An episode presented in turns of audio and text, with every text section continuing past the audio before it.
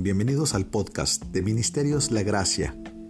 Esta es la reflexión del día en la voz del pastor Esteban Reyes.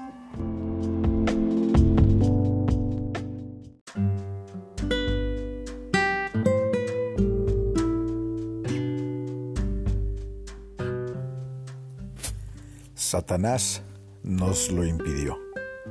Primera de Tesalonicenses capítulo 2 versículo 18.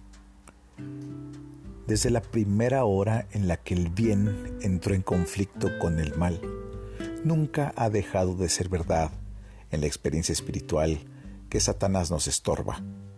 Desde todos los puntos del radio de acción, a lo largo de toda la línea de batalla, en la delantera como en la retaguardia, en el alba a la medianoche, Satanás nos estorba. Si luchamos en el campo, trata de quebrar la reja del arado.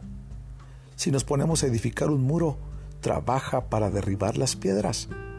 Si vamos a servir a Dios en el sufrimiento o en el conflicto, en todo lugar Satanás nos estorba. Nos estorba cuando recién venimos a Jesucristo. Sí o no, tuvimos encarnizados conflictos con Satanás cuando por primera vez miramos la cruz y recibimos vida.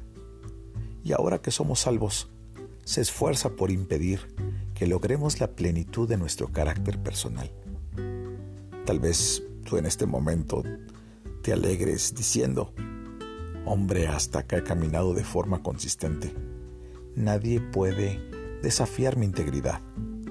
Yo te diría, cuídate de la presunción, pues tu virtud todavía está por ser probada.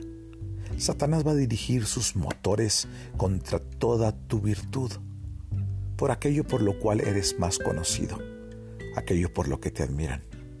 Si hasta ahora has sido un creyente firme, tu fe será por lo tanto atacada. Si has sido manso como Moisés, prevé que serás tentado a hablar imprudentemente con tus labios. Los pájaros van a venir a picotear tu fruto y el jabalí clavará sus colmillos en tus viñas selectas. Con seguridad, Satanás nos va a estorbar cuando seamos fervientes en la oración.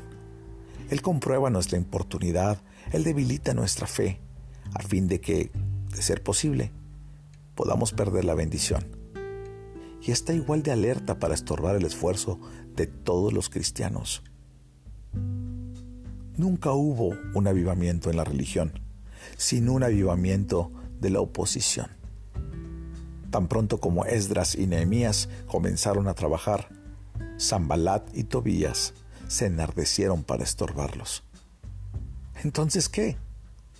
No nos alarmemos de que Satanás nos moleste, pues es una prueba de que estamos del lado del Señor y de que hacemos su obra. Su fuerza nos hará ganar la batalla y triunfar sobre nuestro adversario.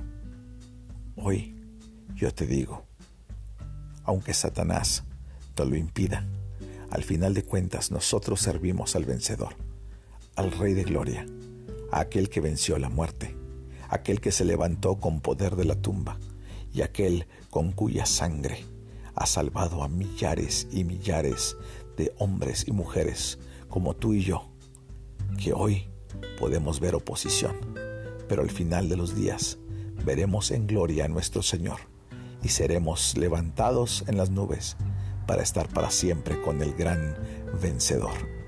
Aquel en cuyo muslo dice, Señor de señores, Rey de reyes.